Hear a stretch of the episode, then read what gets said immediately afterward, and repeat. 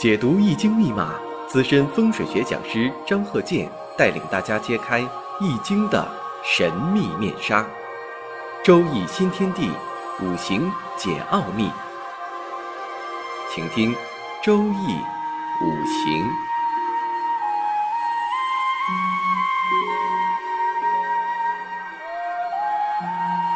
上山微电台荣誉出品。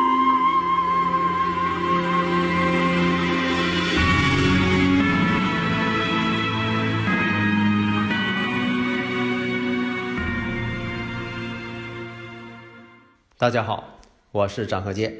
周易五行，下面呢，我们接着看这个例子：壬子、丙午、戊子、戊午，女士。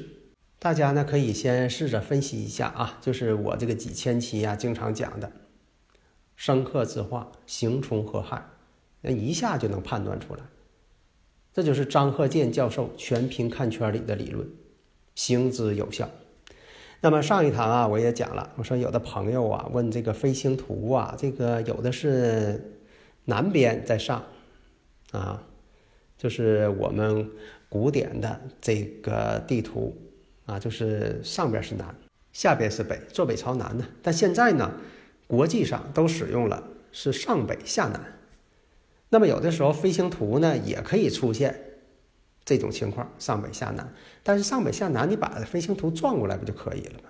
如果说你要是变成这个上北下南，这个飞星你会发现呢，流年飞星啊，它是逆飞的。你要说是上南下北，哎，它就是顺飞了。所以有的朋友在这上啊，可能是很疑惑，说的怎么流年飞星怎么还带逆飞的？它不是逆飞啊，只是说是使用国际标准的上北下南，还是说？我们古典的上南下北啊，其实呢，这飞星都是一样的。如果你要把飞行啊、悬空飞行学透了，那就不会有这个疑问。那么有的朋友问了，说以前你讲过这个看小手指啊，是过了这个呃无名指啊这条线，还有没过平齐或者是矮于这条线，说这个判断时辰，那这是真太阳时啊，还是说北京时间？这个一定是真太阳时啊，真太阳时它是宇宙的一个真实气场。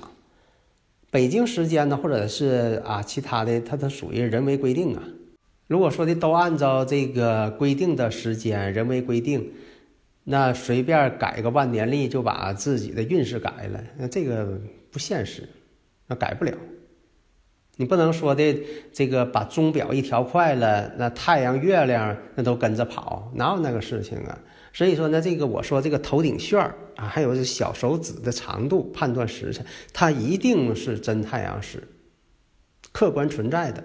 还有的朋友问呢，说这个爻卦这个卦象，同一件事我爻两遍三遍，它都不一样啊，有这种情况。因为我也有一些朋友啊，就说这同一件事，那这个摇出来卦象呢确实不一样，但是呢反映的事情，它却基本相同。下面呢，我们还是看这个例子：壬子、丙午、戊子、戊午，五行呢四柱全阳，全阴全阳呢为孤独。上一堂我们也讲到了全阴，那这个呢全阳，而且呢这个年月呢子午相冲相克，天克地冲，壬水还克着丙火，子午又相冲，所以这个呢就代表什么呢？也有这个长辈不和，像父母不和，像这种五行，你一看再出现甲子。那你说这个，比如说这个八四年甲子一出现的时候，哎，父母离异了，因为他本身就是孤独，这也代表着父母对他的这个爱护啊，也就结束了。但是这个孤独呢，有好有坏。你像说拿这个历史故事来讲，你说这个刘禅，他这五行，他所经历的一些事情，虽然他是刘备的儿子，唯一的儿子。但是很多这个风风雨雨啊，他也见识很多了。那么刘备的智商呢，确实挺高。那么从一些现象来讲，其实啊，刘备在后期呢，他不太信任诸葛亮了。为什么呢？他怕诸葛亮的势力太大，功高盖主啊。实际也是如此。你像这个武侯祠。那武侯祠不是诸葛亮啊，真正的说这个供奉啊是诸葛亮的，那是刘备的陵墓啊，刘备的陵墓，但是到那去了，都认为是诸葛亮的啊，供奉诸葛亮的武侯祠。你这这其其实刘备的担心，他不是没有道理。所以呢，担心怎么办？又怕刘禅呢，啊，这个是扶不起来的井绳。所以呢，刘备当着这个众众群臣的面儿就告诉诸葛亮：如果呀，我有百年之后，刘禅他要是不行的话。你取而代之，其实呢，这是这是在告诉诸葛亮不要有什么非分的想法，但是呢，他又不能明说，所以他出说了这么一句话，很不合常理的话，就等于说这个老板啊，这公司的大老板告诉他下边的经理说：“王经理呀，我有百年之后啊，我的资产呐，媳妇、儿儿子、车、钱呐，全都是你的了，你敢要吗？”你能说哎呀太好了，谢主隆恩，哎呀都给我了，那你太没有心计了，这是老板试探你呢。为什么说后期对诸葛亮就说不太放心呢？你像这个诸葛亮取西川，用的是庞统，伐东吴的时候用的都是年轻将官，没有让这个诸葛亮、赵云呐他们去。其实呢，呃，诸葛亮啊跟赵云呢他们是同一战壕的。他们之间关系好，那诸葛亮为什么说对赵云好呢？你看很多这个，呃，战斗啊，一些战役呀，都是赵云呢百战百胜。为啥呢？分配的这个任务啊，知道赵云能完成。你就说守街亭，街亭那么重要，你咋不让赵云去守呢？选马谡去守了。马谡啊，自称是熟读兵法呀。所以啊，这个老板如果说的他看中你了，他给你分配的活儿啊，肯定是能够完成的。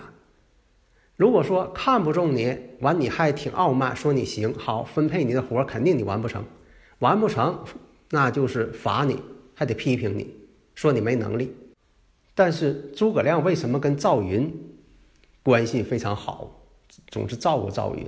因为赵云是刘禅的救命恩人。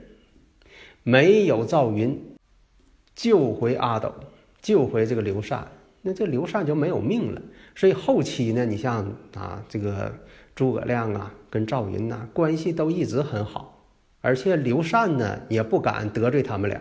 那么刘备也是为了安抚诸葛亮，一个是呢先绵里藏针。啥叫绵里藏针呢？就说刘禅不行啊，将来你取而代之吧，这是给诸葛亮啊话听呢。但是呢，也得安抚诸葛亮。当然了，这个刘备啊也是多疑了，有点小心眼儿了啊。呃，诸葛亮呢还是这个鞠躬尽瘁，死而后已呀。但是刘备呢也有他的这个心思，安抚他，所以说让刘禅要认诸葛亮为相父，那就是跟父亲一样，跟父亲一样的丞相。但是呢，这个诸葛亮啊，确实是没有像刘备想的。啊，刘备有点多心了。诸葛亮呢，真就是鞠躬尽瘁，死而后已。那一生的多事之秋，如何去判断？你看，你看五行的时候，你必须把这里边的隐藏的一些事情，人际关系也好像过电影一样真实的反应，而不是知乎者也，分析个旺衰。那我们看呢，这个五行子午相冲，子午相冲，子午相冲，一生不安。那这个人呢，这一生他也不得安静。他不安宁，而且呢，四柱全阳。那这个是如果是女士，咱就是就这个五行咱说啊，子午两两相冲，而且呢，透出来的我们看月上丙火偏印，那么年上呢有偏财星求偏财，但是又没有食神伤官，所以这个五行呢，一生啊很随意，坎坷确实多，经历的也多，没有自己的一个家，到处。走动，因为啊太不爱护自己，所以到了这个丙子年的时候，哎，这下就怕这个午火年还有子水年出现这个丙子了，碰了一道坎坷没过去，句号了。这样人呢，就是五行当中啊缺少一个计谋，倒不是说人人都要用计谋，但是你毕竟得给我规划吧，你不能说胡来呀。所以看五行，如同你看历史、看小说，你不能光看热闹。啊，就像我刚才讲这个刘备啊、诸葛亮啊、刘禅呐、赵云呐等等这些将官，他们之间并不是说啊像看热闹似的，你得看出这里边真正的门道。为什么说三国故事流传这么广？就是因为它里边包含了人际关系、社会关系、大家小家各种关系。如果你光看热闹，说这个人跟那个人啊挑灯夜战、大战三百回合，净看这个，那就是太肤浅了。看五行一样，你必须得看出来故事来，看出情节来。